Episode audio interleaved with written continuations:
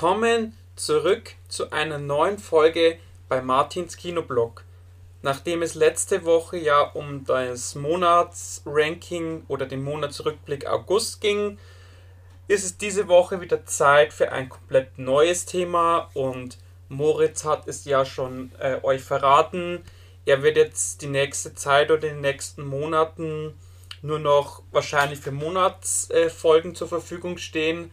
Und ähm, vielleicht ist es in der letzten Folge nicht richtig rübergekommen oder vielleicht habe ich vielleicht ein bisschen dazu scherzhaft ausgedrückt. Natürlich äh, ist es vollkommen klar, dass äh, man im Leben immer Prioritäten haben muss, dass man auch Ziele im Leben haben sollte. Und gerade wenn es um so ein entscheidendes Schuljahr geht wie bei Moritz, da ist es natürlich vollkommen klar, dass er natürlich da jetzt nicht jede Woche sich da stundenlang Zeit nehmen kann, um Pod, äh, Pod zu casten.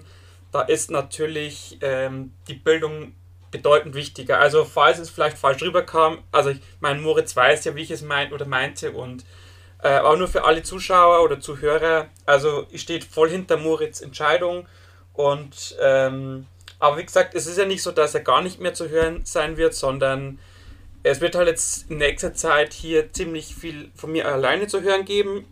Vielleicht natürlich mit dem einen oder anderen Gast, wenn sich was ergeben sollte. Aber ansonsten ist einfach das Programm weiter, so wie jetzt die letzten Wochen und Monate, dass es immer Mittwoch was geben wird, dass es einmal im Monat einen Rückblick gibt.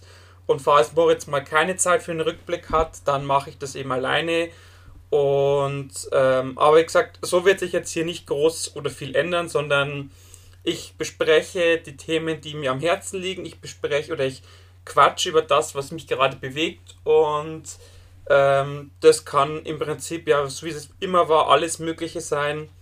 Und darum auch heute ein ganz tolles Thema, was ich mir rausgesucht habe. Ähm, wie immer natürlich recht kurzfristig. Ihr wisst es ja, ich plane jetzt nicht immer groß vor, was ich jetzt machen möchte, sondern ich lasse mich oftmals einfach auch von den aktuellen Geschehnissen inspirieren und ich dachte mir für diese Woche, ich mache mal ein kleines oder eine Folge über einen Regisseur. Äh, keine Angst, es ist nicht Stefan, sondern über einen Hollywood-Regisseur. Und zwar wird es heute um äh, James Wan gehen, den ihr ja sicherlich kennt als Macher oder als kreativen Kopf hinter der Conjuring-Reihe oder hinter diversen anderen Filmen. Und wie gesagt, da möchte ich heute jetzt ein bisschen was oder ein bisschen drüber reden. Ähm, genau, warum James Wan heute? Äh, die Horrorfans unter euch oder die Cineasten unter euch haben es ja mitbekommen. Seit äh, letzter Woche läuft ja äh, James Wan neuester Horrorfilm in den Kinos wo er jetzt praktisch Regie wieder geführt hat. Also nachdem er ja bei Conjuring 3 zum Beispiel ja nicht mehr auf dem Regiestuhl saß und ja jetzt im Moment Aquaman 2 dreht, ähm, war das oder ist dieser neue Film von ihm so ein kleines Herzensprojekt, das er jetzt noch mit reinschieben konnte. Und wie gesagt, deshalb heute Thema James Wan. Beginnen möchte ich natürlich wie immer, wenn ich jetzt hier solo bin, mit einem kleinen Rückblick über die, letzten, über die letzte Kinowoche. Ich werde es jetzt auch versuchen, ein bisschen kürzer wieder zu halten, da ich es selber gemerkt habe, dass ich da oftmals eine halbe Stunde quatsche und ja, dass da viele vielleicht dann so nach dieser halben Stunde einfach nicht mehr diesen Nerv haben oder vielleicht ein bisschen auch totgelabert worden sind. Wie gesagt, werde ich es jetzt äh, ab heute und zukünftig den Wochenrückblick bedeutend kürzer halten und was habe ich die letzten Tage so gesehen? Äh, ich war jetzt in Shang-Chi and the Legends of the Ten Rings, ich war in After Love, ich war in Malignant und das waren jetzt so die Kinofilme. Dann habe ich noch den neuen Cinderella auf Amazon Prime gesehen, der jetzt seit letzter Woche da verfügbar ist. Und äh, was ich jetzt noch gucken werde, ist ein bisschen bleiben wir noch. Ähm, heute ist wieder Sonntag, also mein regulärer Aufnahmetag. Und da werde ich jetzt dann im Anschluss an den Podcast noch in diesen österreichischen Spielfilm gehen. Und dann war es auch für diese Woche. Also was ich mir nicht angucken werde, einfach weil mich der Trailer nicht gepackt hat oder weil einfach die Kritiken so mies waren, ist Bekenntnisse des Hochstaplers Felix Gruhl. Also da habe ich wirklich ziemlich viel Schlechtes gehört. Und alle, die mich ja etwas näher kennen, wissen ja, dass solche Sachen jetzt wie Hilfe, ich habe meine Freunde geschrumpft oder Vicky und die starken Männer, dass es nicht nichts ist, was mich jetzt brennend interessiert. Also das sind dann auch von den größeren Sachen, die ich jetzt auslasse. Und noch ein Nachtrag zu letzter Woche. Also ich habe es immer noch nicht geschafft, The Vater zu gucken, äh, weil auch diese Woche wieder die Spielzeiten dieses Films in diesem einen Kino, wo er läuft, leider für mich nicht optimal sind. Also dass ich es entweder von der Arbeit her nicht schaffe, dahin zu fahren, oder weil es einfach allgemein von den Zeiten her mit anderen Sachen nicht kollidiert. Wäre jetzt alles kein Problem, wenn jetzt das Kino nicht so weit weg wäre, aber ich muss halt da gute 45 Minuten fahren und ich möchte natürlich, ich habe es ja schon ein paar Mal erwähnt, wenn ich ins Kino gehe, versuche ich ja immer so ein, zwei, vielleicht auch drei Filme hintereinander zu gucken. Dass es praktisch, wenn ich schon auf Tour bin, einfach hier nicht jetzt dreimal in der Woche in der Gegend rumgucken muss, sondern halt nur einmal in der Woche und da alles abarbeite. Und wie gesagt, es passt halt im Moment alles nicht so rein. Ähm, und es bringt ja nichts. Also, wie gesagt, ich mache es halt immer ganz ungern, dass ich jetzt einen, sag mal, einen halben Tag opfere für einen Film, wo ich jetzt 45 Minuten hinfahren muss, mit dem Film gucke, wieder zurückfahren muss. Erstens mal gesagt, ist es ewig Zeit, was ich unterwegs bin und es ist auch, sag mal, auch nicht unbedingt gerade förderlich fürs Klima, auch wenn es jetzt nur ein ganz, ganz kleiner Satz ist, aber ich sag mal, die kleinen Dinge im Leben sind oft die Sachen, wo man was verändern kann und wie gesagt, ich bin dann schon so jemand, der sagt, äh, für, für sowas, also wenn da muss es schon wirklich sein, dass es auch mal passt, aber ich weiß nicht, ich bin aktuell auch so, dass ich mir sage, okay, wenn es jetzt nicht unbedingt sein muss und ich kann sich mit was anderem verknüpfen, dann schiebe ich es halt noch hinten an. Ich weiß, viele Kritiker feiern den Film und er ist ja auch Oscar prämiert, also ist mir vollkommen klar. Ich habe ja auch prinzipiell Lust auf diesen Film, aber ich versuche es definitiv noch irgendwie die Tage reinzuquetschen. Aber das ist jetzt wirklich nur am Rande, es war schon wieder etwas ausführlicher als gedacht. Ähm, genau, zu den aktuellen Filmen. Ich werde es jetzt, wie gesagt, relativ kurz halten. Ich fange jetzt mal mit dem Streaming-Film an, also mit Cinderella. Ist praktisch eine Neuadaption mit der Camilla Cabello in der Hauptrolle, ist ja eine sehr bekannte Sängerin. Und äh, der Film ist so im Musical-Style gemacht, also mit vielen Tanzeinlagen, mit vielen Tanzchoreografien, mit vielen Songs die im Prinzip Covers sind von bekannter, also von bekannten Hits. Und ja, was, was zu dem Film zu sagen ist, ähm, ich meine, die Geschichte von Cinderella, glaube ich, kennt jeder von euch, da muss ich jetzt nichts zu sagen. Ich muss jetzt auch nichts groß zu den Figuren erklären. Ähm, man versucht halt diese Geschichte jetzt ein bisschen moderner, feministischer, subtiler ein bisschen auch darzustellen, was aber meinem Empfinden nach gerade zum Schluss hinaus ein bisschen zu viel geworden ist. Also da hat man es dann übertrieben. Und ähm, klar, der Film ist auch voll mit Klischees, er ist auch ein bisschen kitschig, wobei es meinem Empfinden nach es mit dem Kitsch-Faktor ging. Also ich hatte es mir schlimmer vorgestellt. Äh, Highlights waren definitiv für mich die Songs. Also vor allem, wie die Songs auch interpretiert worden sind. Also mein persönliches äh, Highlight war die Interpretation von dem Seven Nation Army von den White Stripes mit diesem Cello-Bass oder diesem Cello. Das war für mich also das Krönchen. Ansonsten ja, klassisches Musical, äh, ohne jetzt irgendwelchen Tiefgang oder irgendwelche dramatischen Momente. Also so viel sei verraten, man hat die Stiefmutter und die Stiefschwester ein bisschen aufgeweicht von ihrer, sag mal, Härte. Ja, kann man mal gucken, aber es ist jetzt halt nichts Besonderes. Dann geht es weiter mit äh, After Love, äh, der dritte Teil von der Never Ending Love Story von Tessa und Harden. Der ja, habe ich jetzt nachgelesen, hat sich ja die Regisseurin an den Fanwünschen orientiert. Also das Drehbuch stand eigentlich schon und hat, da gibt es da anscheinend im Internet so eine große Fanseite. Und da hat sich dann mal ein bisschen durchgelesen und hat halt gesehen, ah, guck, die Fans wollen das und das sehen oder das und das wollen sie nicht sehen. Und dann hat es praktisch das Drehbuch nochmal umgeschrieben. Äh, sollte anfangs erst ein, so eine Dreiecksbeziehung sein, so ein Dreieckskomplex, der jetzt dann praktisch im Film aufgeweicht wurde. Also er wurde nicht komplett gestrichen, er wurde sehr, sehr aufgeweicht. Und ja, es ist halt, also wer die ersten zwei Teile gesehen hat, weiß ja, um, um was es geht. Es geht immer um Drama, es geht um Liebe, es geht um Erotik, ein ständiger Wechsel.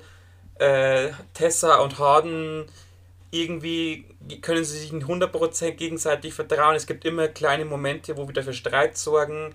Dann versöhnen sie sich wieder, landen im Bett, haben dann wieder Stress. Also das ist immer so das Auf und Ab. Und wie gesagt, in diesem Teil ist es jetzt so, wie gesagt, da man diese, diese, gerade diesen großen Konfliktpart, den ein jeder Teil hatte, also wo es halt immer darum geht, dass halt irgendein anderer Mensch, also jetzt meistens im Fall von Tessa, ein anderer Mann in ihr Leben kommt. Wie gesagt, das hat man jetzt rausgestrichen und deshalb ist diesmal so, dass man das Gefühl hat, dass sich das alles ein bisschen um die Figur nur dreht.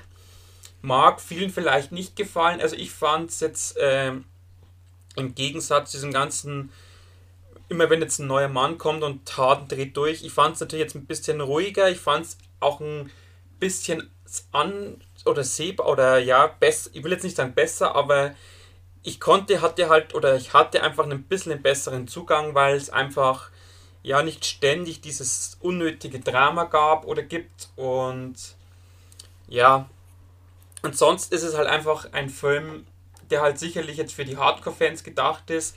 Teil 4 ist ja schon abgedreht, da kommt am Ende dieses, dieses dritten Teils ja die Einblendung, Fortsetzung folgt. Also Teil 4 kommt ja definitiv noch und das sollte ja dann auch der letzte sein mit den aktuellen Hauptdarstellern. Viele Nebendarsteller sind ja jetzt in diesem Afterlife ja neu gecastet worden, wird auch sicherlich viele Leute stören.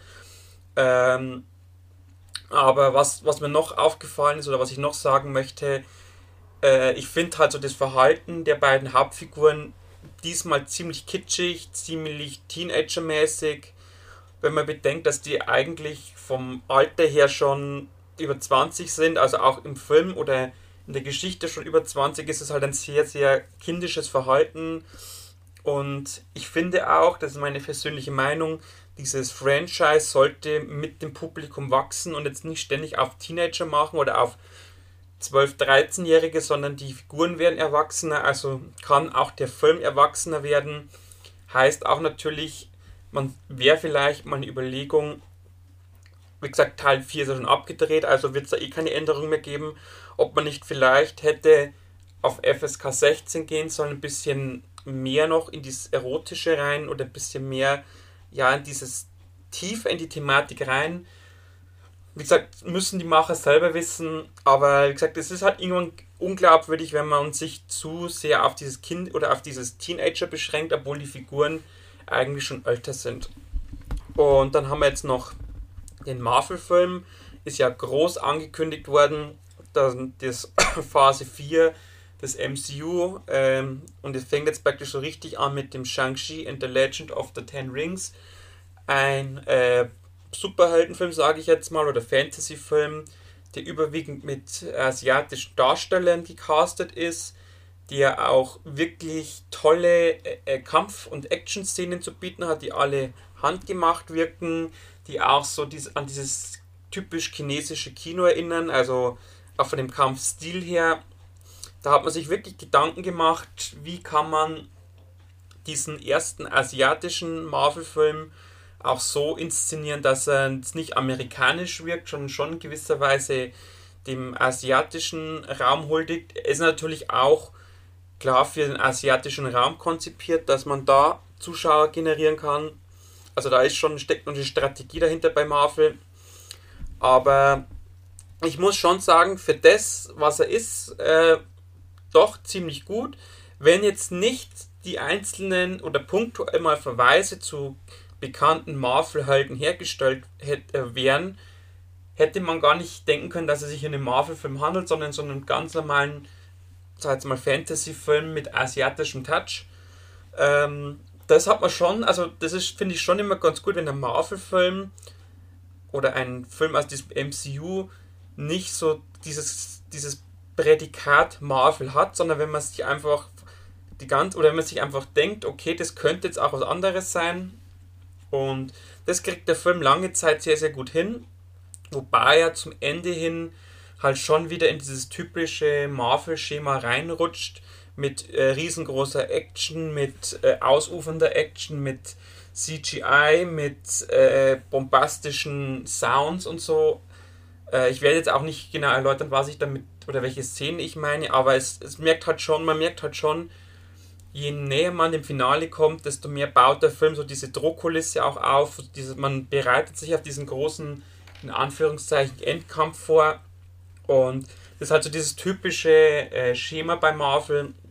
Hat mich so ein bisschen gestört. Ich fand auch die letzten 20 Minuten leicht überdreht, leicht äh, over the top und einfach nicht mehr so passend zum Film, der auch im Mittelteil den Hänger drin hat da wo es ein bisschen belanglos ist, ein bisschen schleppend, ein bisschen zäh, wo man natürlich aber versucht, so ein bisschen Hintergründe aufzuarbeiten, wo man versucht, so ein bisschen Background auch zu schaffen, was ja immer nie verkehrt ist, aber es hätte vielleicht nicht geschadet, dann trotzdem mal so eine kleine Kampfszene noch mit reinzubauen oder mal noch ein bisschen Action. Das ist, war mir dann so ein bisschen zu ruhig, äh, nachdem der Film ja recht schnell, recht rasant wird und ja, es ist, wie gesagt, definitiv keine Enttäuschung, auch definitiv ein Film, der im oberen Mittelfeld anzusiedeln ist, der auch als Einführung einer neuen Figur eine gute Basis legt, wobei jetzt diese Hauptfigur, dieser Shang-Chi,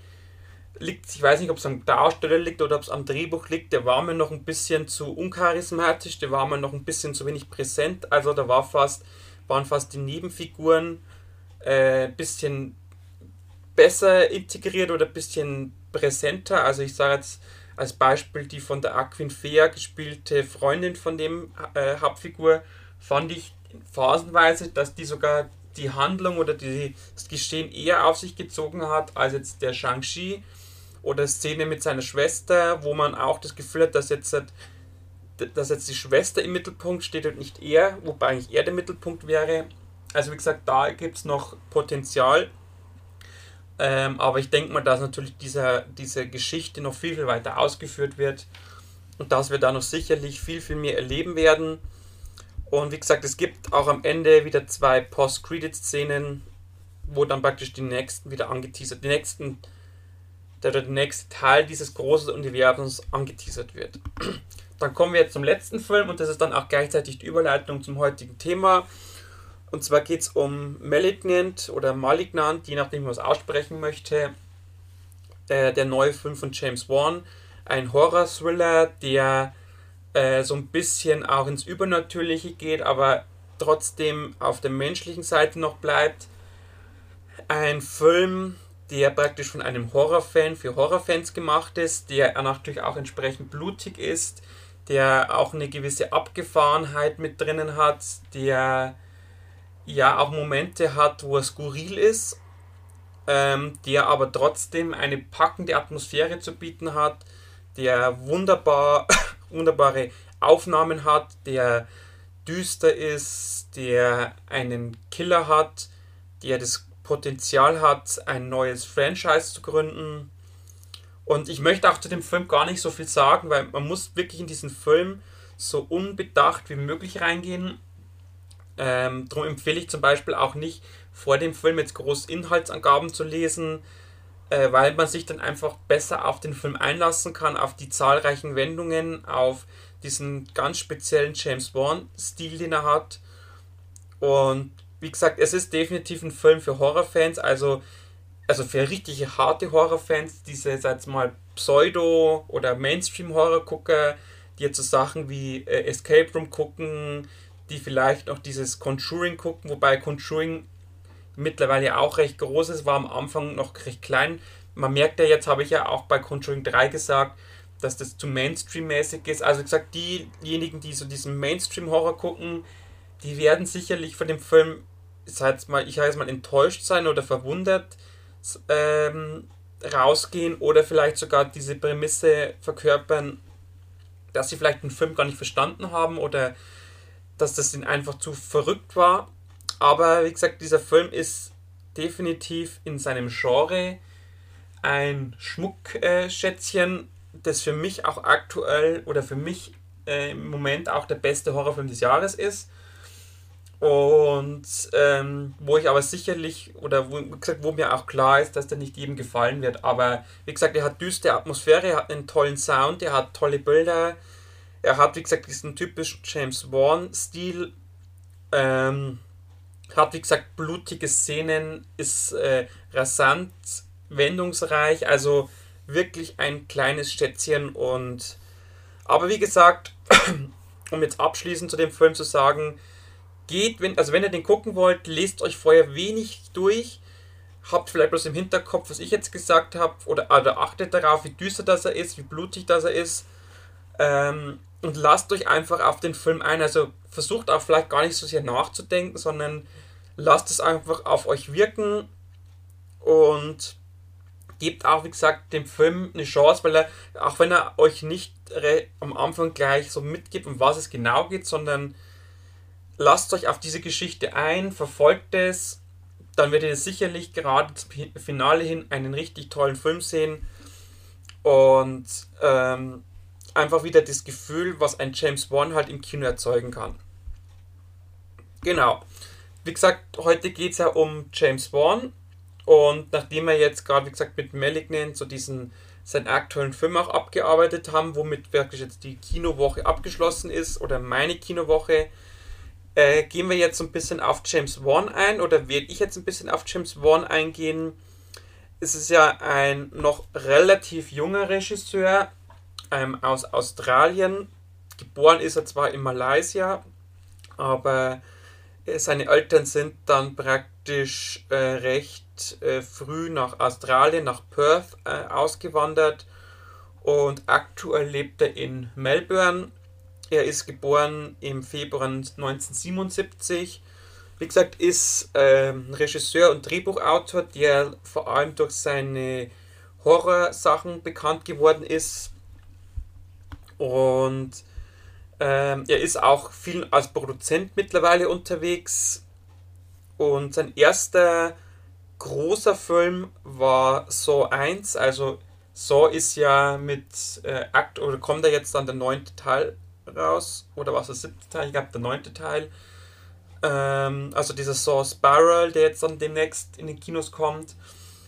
Ähm, und wie gesagt, mit äh, James Wan hat praktisch diese Reihe ins Leben gerufen. Das war 2004. Mein, zu Saw muss ich jetzt, glaube ich, auch nicht viel sagen. Das ist ja ein immer wiederkehrendes Element in diesen Filmen. Äh, die haben immer so den gleichen Aufbau, immer diese eine, diese prägnante Hauptfigur, diesen Jigsaw oder diesen, diese Puppe, die da spricht.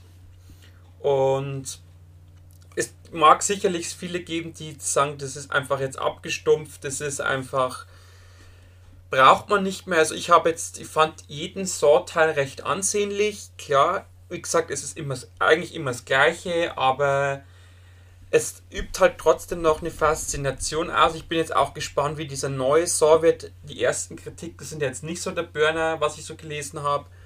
Ich werde mir natürlich wieder ein eigenes Bild davon machen. Der Trailer war jetzt, ich sage jetzt mal so solala. Also ich, er hatte zwar nicht viel verraten, hat jetzt aber auch nicht die ganz große Lust geweckt auf das, was da kommen möchte. Und was viele ja gar nicht wissen, dass diese Saw-Reihe auf einem Kurzfilm basiert, den auch äh, von James Wan ist. Und wo vielleicht jetzt viele ihn noch eher als großen Ding assoziieren, ist mit Dead Silence von 2007, wo er dann auch richtig groß rauskam.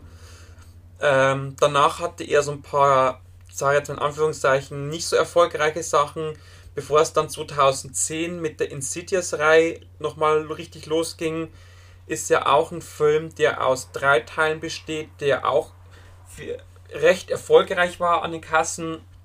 Wobei man sagen muss, Horrorfilme sind ja meistens ziemlich erfolgreich, weil die in der Regel wenig kosten. Und wenn, wenn ein Film wenig kostet, muss er auch in Anführungszeichen weniger einspielen, um erfolgreich zu sein. Ähm, und da ist halt dann oft schon ein Riesenerfolg, wenn jetzt ein Film wie jetzt äh, so, glaube ich, hat 2 Millionen gekostet, hat aber über 100 Millionen eingespielt. Also sieht man ja die Relation, wie mega erfolgreich, im Anführungszeichen, also erfolgreich ist es ja. Klar ist jetzt nicht so ein Film, der jetzt eine Milliarde einspielt, aber halt im Vergleich zum Budget ist das natürlich schon ein mega Erfolg, wo praktisch Saw und die ganzen Saw-Filme haben ja aktuell weltweit über eine Milliarde eingespielt, also ist es ja an sich ein erfolgreiches Franchise. Bei Insidious, glaube ich, waren es 380 Millionen, die diese drei Filme eingespielt haben, ja auch noch sehr erfolgreich. Und das richtig, den richtig geilen Aufstieg hatte er dann mit der Conjuring 2013, was ja jetzt mittlerweile auch ein eigenes Universum ist mit diversen Ablegerfilmen. Und nebenbei ist das Conjuring-Universum das erfolgreichste Horror-Franchise weltweit mit, glaube ich, 1,3 oder 1,4 Milliarden Dollar Einspielergebnis. Und äh, bei Conjuring 1 und Conjuring 2 war ja James Wan Regisseur. Und ähm, beim, jetzt, beim dritten Teil ist er ja nur noch als Produzent oder als kreativer Kopf im Hintergrund noch dabei. Aber wie gesagt, er hat dieses Franchise ins Leben gerufen 2013 was auch dieses Horror-Genre Mainstream-mäßig so ein bisschen gemacht hat. Also klar, es gab schon vor diese Halloween-Sachen, die aber auch halt relativ oder mit zunehmender Dauer halt ins, sag mal nicht ins Abseits, aber halt ins äh, Direct-to-DVD oder ins Home-Ding abgewandert sind. Wie gesagt, ist mir jetzt mit Conjuring oder auch mit Saw sind ihm wieder Sachen gelungen, mit denen ein Franchise gestartet, was jetzt auf der großen Kinoleinwand lief oder läuft und wo er auch Millionen Menschen begeistern konnte. Ähm, 2000, äh, also im gleichen Jahr wie Conjuring, also 2013 kam dann noch Insidious äh, Chapter 2, also der zweite Teil noch raus. Ähm, und man merkt auch bei James Wan, er hat immer wieder äh, wiederkehrende Darsteller, also sagt man als prägnanter Name Patrick Wilson, der in Conjuring als Ed äh, Warren die Hauptfigur ist, ist er auch in Insidious eine wichtige Figur. Und auch in Aquaman, was er ja auch äh, dreht, ist er ja auch wieder mit dabei. Also da merkt man schon zwischen James Wan und Patrick Wilson, das passt ähm, bei denen zwei. Und aufgrund dieser großen Erfolge durfte er dann 2015 Fast and Furious 7 machen der ja praktisch für mich auch einer der besten Fast and Furious ist, weil man einfach auch hier merkt, äh, dass James Wan mit seiner eigenen Idee, mit seinen eigenen äh, Blickwinkeln auf das Geschehen äh, überzeugen kann, wobei natürlich ich nie jetzt der größte Fast and Furious Fan bin, aber wie gesagt, da wie gesagt eher Teil 7, wie gesagt, fand ich wirklich nicht schlecht. Mein, über den aktuellen Teil habe ich ja schon gesprochen auch mit Moritz letzte Woche, der war ja gar nichts. Und 2016 kam dann Conjuring 2, ähm, der für mich auch der beste Conjuring ist, mit wo ja praktisch gerade zum Finale hin, Achtung Spoiler, ja dieser Valak nochmal zentral eine Rolle bekommt, der dann in The Nun einen eigenen Film hatte. Und das war dann so auch der Punkt, wo dann auch äh, äh, Warner Brothers auf ihn aufmerksam wurde und oder beziehungsweise Conjuring ist ja von Warner, bloß da hat dann haben dann die Studiobosse gesagt, okay, der hat jetzt hier ein Horror-Franchise groß gemacht, dem geben wir jetzt auch mal einen Superhelden äh, oder eine Superhelden-Verfilmung. Und deswegen durfte er dann den äh, Aquaman machen, der 2018 kam, der ja auch ziemlich erfolgreich an den Kinokassen war, den ich persönlich auch recht gut fand ähm, und der auch dieses, äh, diesen, diese DC-Figur äh, in einem Solo auch mal richtig gut äh, in Szene gesetzt hat. Also, wie gesagt, man merkt immer bei James Wan, ähm, dass er gewisse Sachen auch mit einem speziellen Blick sieht. Wie gesagt, dass er auch in die, dass er Details mit einbringt und wie gesagt, ähm, Aquaman war der kam ja, glaube ich, im Dezember, also Ende des Jahres 2018 raus und war definitiv ein DC-Film der besseren Art oder einer der besten DC-Filme. Und man darf schon gespannt sein auf Aquaman 2, der ja, glaube ich, nächstes Jahr kommt, der die Geschichte weiterführt, der ein paar neue Bösewichte hat oder ein paar Bösewichte mit mehr Präsenz bekommen soll. Und wie gesagt, da darf jetzt James Wan weitermachen und es wird oder man darf auch gespannt sein, was, äh, was dann so noch kommt von ihm oder was dann die nächsten Projekte sein werden. ich persönlich hoffe ja sehr, dass, wenn es mit der Conjuring noch weitergeht, oder wo, wo ich jetzt mal ausgehe, dass ähm, eher da mal wieder auf dem Regiestuhl Platz sind, weil, wie gesagt, Conjuring 3 einfach, es hat einfach dieses, dieses, dieser letzte Funken Düsternis gefehlt. Ja, es hat dieser, es hat, man hat gemerkt, dass, dass der Film zu sehr ins Mainstream abgleitet und sich nicht mehr so auf das Dämonische konzentriert oder auf dieses äh, düster Beklemmende. Und das, wie gesagt, ist meine große Hoffnung, dass, wie gesagt, der James hier praktisch wieder das Steuer übernimmt und diese, meine, er muss jetzt nicht diese ganzen Nebenfilme machen, aber gesagt, die Conjuring-Sachen gehören eigentlich schon in seine Hand. Und man merkt aber schon, jetzt es war jetzt so ein bisschen sehr disco, äh, also sehr halt nach Zahlen abgearbeitet. Also man merkt aber schon so den äh, seinen Aufstieg in den letzten fast 20 Jahren von diesen, wie gesagt, kleineren Sachen jetzt zu diesen großen Blockbustern, wo er inszenieren darf. Wobei aber er trotzdem, und das muss ich mir ihm auch hoch anrechnen, äh, immer noch äh, in, in diesem Horrorbereich tätig ist. Also er hat jetzt diese, dadurch, dass er jetzt bei Aquaman so eingespannt war, trotzdem die Zeit gefunden, noch ein Herzensprojekt zu verwirklichen.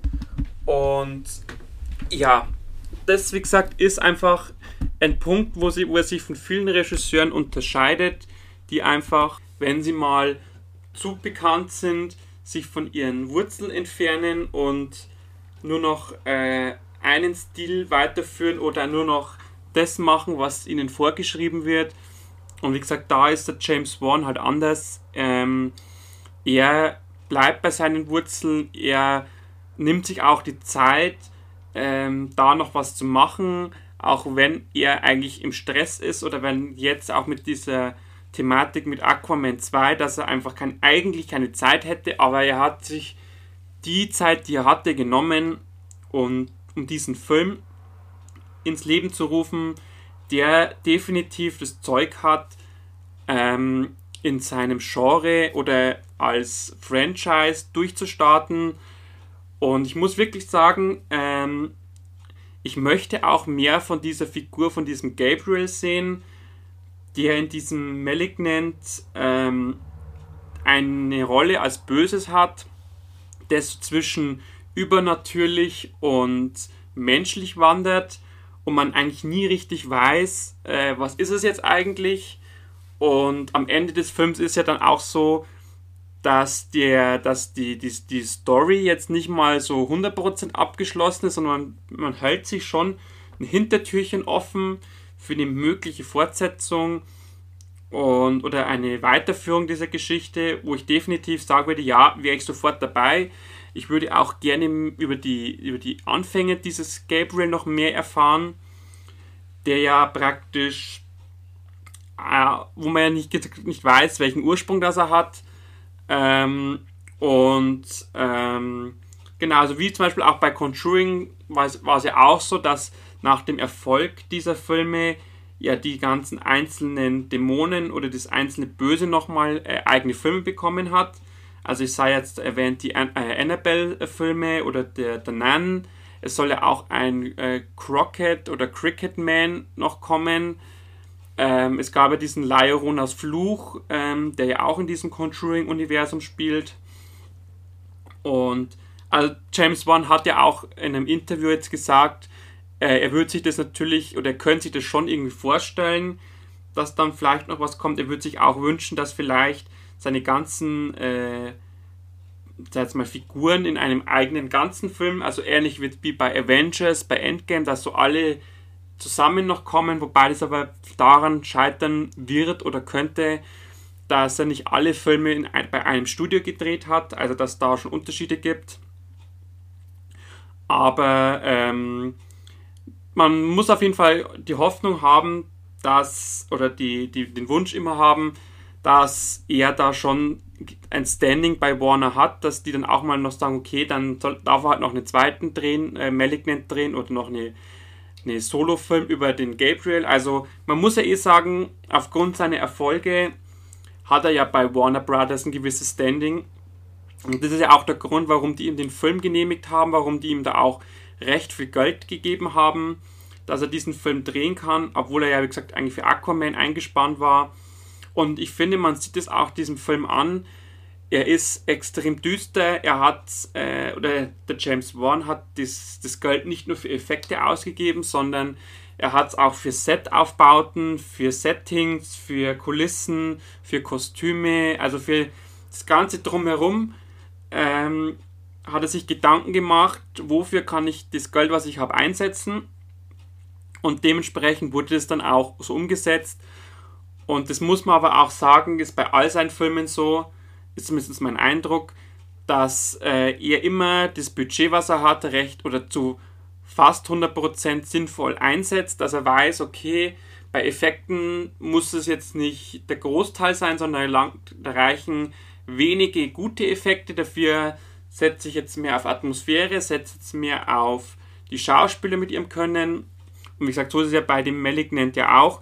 Die Effekte, die man sieht, ist jetzt nicht allzu viel, aber die wirken halt sehr, sehr wertig, sehr, sehr handgemacht. Die passen sich auch gut in dieses Gesamtbild mit ein.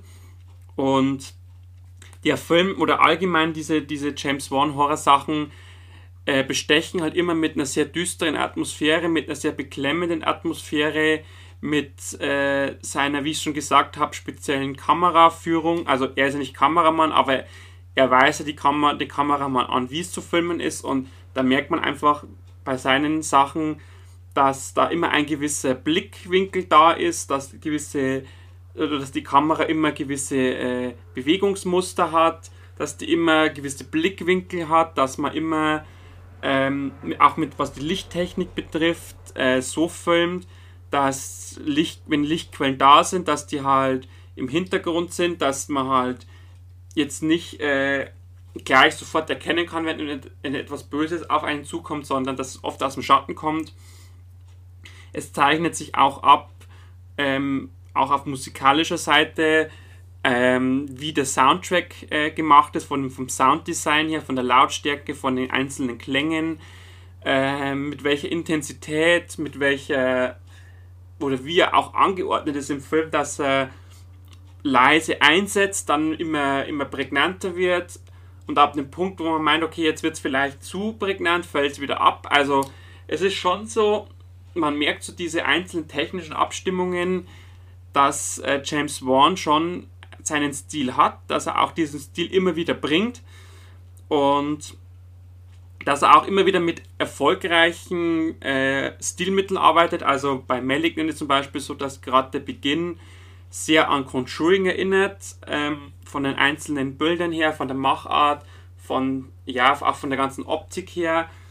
Ähm, und dann fängt er aber an, ein bisschen zu experimentieren mit äh, ein bisschen äh, Action, mit ein bisschen äh, flotterem Tempo, Tempoverlauf. Und da zeigt er einfach auch, okay, ähm, er ist jetzt nicht so, dass er jetzt nur einfach immer wieder Conjuring macht, nur mit anderer Titel oder mit anderer Story, sondern dass er auch äh, noch mehr Facetten zu bieten hat, wo er mit einfach, äh, gesagt, mit anderen Sachen arbeitet, wo er einfach an, auch mal ein anderes Ding mit reinbringt.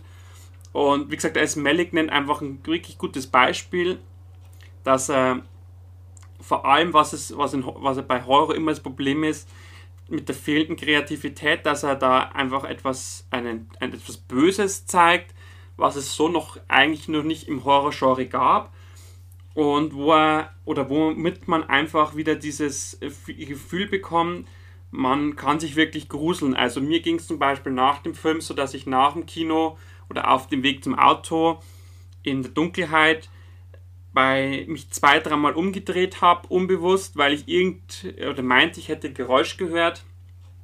Also ein nicht natürliches Geräusch.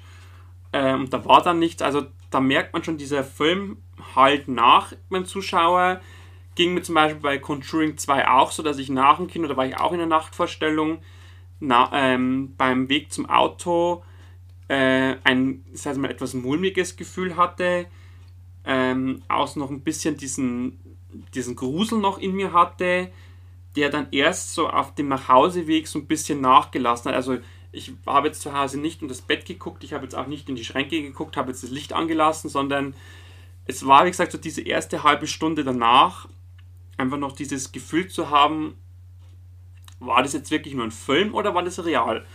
Und ähm, das muss ich James Wan einfach immer wieder hoch anrechnen, dass er, wie gesagt, nicht nur neue Ideen hat, äh, sondern dass er auch immer wieder das schafft, diese neuen Ideen auch äh, überzeugend umzusetzen, dass du als Zuschauer niemals äh, in dieses, diesen Trott reinkommst, zu wissen, jetzt hast du den x-ten Horrorfilm mit dem x-ten Dämonen oder mit dem x-ten Serienmörder, sondern du hast wieder etwas Neues. Und da ist zum Beispiel auch ein Ari Aster ja gerade auf einem sehr guten Weg, der ja mit Hereditary und Midsommar zwei Horrorfilme gemacht hat, die jetzt nicht unbedingt mal extrem blutig sind oder extrem äh, ja ins Dämonische, sondern die einfach eine ganz neue Art von Horror darstellen. Ein Horror, der sich halt viel im Kopf abspielt, der nicht, wie es oft bei Horror ist, nachts läuft, sondern gerade bei Midsommer ist ja, da passiert ja alles am Tag oder bei Helligkeit. Und da merkt man schon, also im Horrorgenre gibt es noch äh, Regisseure, die wirklich sich Gedanken machen während sehr, sehr viele einfach nur 0815 von der Stange produzieren, weshalb man immer wieder feststellt, dass diese wirklich guten Sachen entweder untergehen unter dem vielen Müll oder einfach nur begrenzt gezeigt werden, die einfach vielleicht oftmals gar nicht gezeigt werden, weil sie direkt ins Home-Ding äh, äh, abwandern.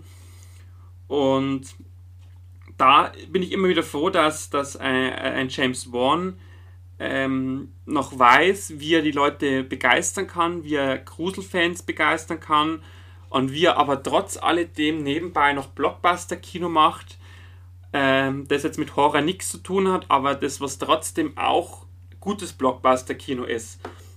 Und da ist einfach meine große Hoffnung, dass er so weitermacht, dass er auch sein, das, oder sein Standing, was er jetzt bei Warner hat, dass er das weiterhin nutzt, um einfach mal so kleinere Horrorsachen zu machen. Ich bin auch oder hoffe auch sehr, dass er beim nächsten Conjuring wieder die Regie führt, dass er da einfach sagt, okay, ich mache das wieder.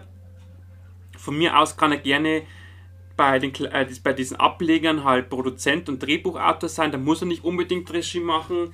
Aber bei den Conjuring-Sachen würde ich es mir schon wünschen, dass das bei, bei ihm ist weil man gesagt einfach, man hat den ersten zwei Conjuring gesehen, das ist einfach eine ganz andere Qualität als jetzt Conjuring 3 oder auch bei Insidious hat man es gesehen, die drei Filme hatten eine ganz spezielle Qualität, ähm, die einfach andere Horrorregisseure halt nicht so hinbekommen. Und es, ja, abschließend bleibt mir einfach noch zu sagen, ähm, dass ich wirklich äh, von James Wan recht viele Filme geguckt habe. Also ich versuche auch immer noch Sachen nachzuholen, die ich jetzt noch nicht kenne. Und ich bin ihm einfach extrem dankbar jetzt auch gerade für diesen Malignant, dass er mir da jetzt wieder einen, einen Horrorfilm präsentiert hat, ähm, der mich wirklich nochmal richtig vom Hocker gehauen hat. Ähm, gerade als, als jemanden, der schon so viel Horror gesehen hat und der auch in gewisser Weise abgestumpft ist der, wo, wo Horror mich auch oftmals gar nicht mehr so begeistern kann. Und dass es dann einen James Bond gibt, der dann einfach mal so einen Malignant raushaut, den viele gar nicht auf der Rechnung hatten oder den viele wahrscheinlich gar nicht mitbekommen, der aber mich als, als Horror oder als großen Horrorfan wirklich auch nach dem Film noch gruseln hat lassen, der mich äh, wieder in, dies, in eine Welt eintauchen hat lassen, von Dämonen, von etwas Bösem, von düsterer Atmosphäre, von, äh, ja, ich sag jetzt mal, perfekt abgestimmter Musik, von entsprechenden Kameraeinstellungen. Du hast das Gefühl, du bist mittendrin, statt nur dabei. Ist ja auch so ein bekannter Werbeslogan. Aber ja, einfach dieses Gefühl zu haben, man sitzt in einem Film, da wo sich jemand wirklich Gedanken gemacht hat, der einfach überlegt hat, was kann ich für Horrorfans machen, was kann ich machen, um einfach auch wieder was Neues zu etablieren, was kann ich machen, wo ich auch experimentieren kann, ohne dass es vielleicht schief geht oder vielleicht, dass es auch schief geht, aber ähm, so wie es jetzt gemacht hat oder so wie es auch immer wieder bei, also wie es auch bei Conjuring gemacht hat, es ist ein eigener Stil und diesen Stil muss man, also als Horrorfan werden sicherlich viele mögen. Es wird auch etliche geben, die damit nicht zurechtkommen. Ähm, aber ich sag mal so, das Horror-Genre ist schon ein, ein Filmgenre, das halt viel von Atmosphäre lebt, das auch viel von, von äh, der die Idee eines Regisseurs lebt, wie man das Thema umsetzen kann. Und das auch ein Genre ist, ähm, das was halt aufgrund dieser vielen, vielen Filme, die es da gibt, gewisses, gewisse Abgestumpftheit hat und wo es wichtig ist, dass man einfach äh, trotz alledem noch auf was auf, oder Themen bringt, die man noch nicht gemacht hat und da bietet sich ja noch so viel an. Also ähm, ich verstehe es oft nicht, dass man jetzt noch, was ich, den tausendsten Dämonenfilm macht, obwohl es doch so viel anderes gibt. Es gibt zum Beispiel, ähm, war ja jetzt letztes Jahr mit der Virgil ein Horrorfilm, der so ein bisschen auf dieses Jüdische eingeht. Also die meisten äh, Dämonensachen haben immer mit dem christlichen Glauben zu tun, also vor allem mit Kirche, Exorzismus und so weiter. Und der Virgil war ja so ein Horrorfilm, der in diese Thematik reingeht, was gibt es eigentlich im Judentum für Dämonen, was ist damit Horror. Da ist zum Beispiel ein großer Punkt, wo ich mir noch viel, viel mehr wünschen würde, dass man einfach mal auch über den Tellerrand hinausblickt, was gibt es im Judentum, was gibt es im Buddhismus, vielleicht auch im Islam mit Horror. Also mal einfach mal neue Wege ergründet. Ähm, oder auch mal irgendwie das Thema geht, vielleicht einen Horror zu machen mit, äh, mit jetzt nicht Dämonen, vielleicht auch mal, was passieren kann, wenn irgendwelche speziellen Wesen, also ich sage jetzt mal jetzt nicht so im Stil jetzt eines Bigfoot, sondern einfach, ja, das jetzt, wie soll man es beschreiben, etwas, ein Wesen, was vielleicht jetzt auch ein Fantasiewesen ist, aber in die Richtung noch was zu machen. Ähm, aber ich denke mal, da ist jetzt James Bond nicht der richtige Regisseur dafür, sondern er ist schon jemand, wie gesagt, das merkt man ja auch an seinen Filmen, er orientiert sich schon an gängigen äh, Ideen des Bösen oder an gängigen Facetten des Bösen, mit denen er einfach arbeitet, mit denen er versucht auch etwas zu etablieren, was vielleicht andere nicht etablieren konnten soll er definitiv weitermachen, aber es war jetzt nur so eine Idee, was halt im Horror-Genre noch möglich ist und ähm, wie gesagt, da, da muss sich das ganze Genre auch ein bisschen dran orientieren oder messen lassen, wie man zukünftig äh, weitermachen möchte. Also es bringt, glaube ich, nichts, wenn man jetzt gefühlt noch einen tausendsten den macht oder einen tausendsten des noch oder ein Remake von davon oder hiervon, sondern das Horror-Genre braucht schon auch neue Ideen, wie es eigentlich alle Genres brauchen. Also das, was jetzt zurzeit abläuft, das wird sicherlich die nächsten Wochen auch mal Thema sein mit diesen ganzen Remakes und Fortsetzungen und Sequels, Prequels, wie es alles heißt. Ähm, da, glaube ich, muss allgemein ein Umdenken stattfinden, weg von Wiederholungen oder Neus Neustarts von irgendwelchen Reihen, dass man einfach auf was neu, komplett Neues geht, einfach auch den Mut zu haben. Ich meine, ist klar, Filmgeschäft oder Filmbusiness ist was, wo es ums Geld geht, wo es ums äh, Geld verdienen geht. Ähm, aber ich glaube, dass es, dass dieses, was man jetzt macht, das immer wieder aufwärmen, dass das auf Dauer nicht gut geht. Also, dass die Leute schon irgendwann sagen, ich muss mir jetzt nicht äh, das dritte Remake von Cinderella oder das hundertste Remake von Cinderella anschauen. Ich muss mir jetzt auch nicht das tausendste Remake von Hänsel und Gretel anschauen. Ähm, was zum Beispiel jetzt auch noch ein Thema wäre, einfach mal so Horror mit Märchen mehr zu verbinden. Also es gab ja auch letztes Jahr diesen Gretel und Hänsel, wo man ja versucht hat, so ein deutsches Märchen mit Horror zu machen. Also da bietet sich ja auch noch eine ganz neue Facette an. Wobei ich natürlich weiß, es gibt natürlich im, im Horror-Märchen-Bereich schon etlichen, äh, etliche Filme, die aber allesamt, oder das, was ich bis jetzt gesehen habe, war richtig scheiße. Aber ähm, wie gesagt, es das ist noch ein Thema, wo man definitiv noch reingehen kann. Man muss ja nicht jetzt bei Hänsel und Gretel zum Beispiel oder bei Dornröschen oder bei, äh, ja, bei den ganzen anderen, ich will jetzt gar nicht alle aufzählen, man muss sich ja nicht 100% ans Märchen halten, man kann aber doch theoretisch so einen Horrorfilm auch in dieser Zeit spielen lassen, man kann diese Grundidee nehmen, man kann sie ja umbauen.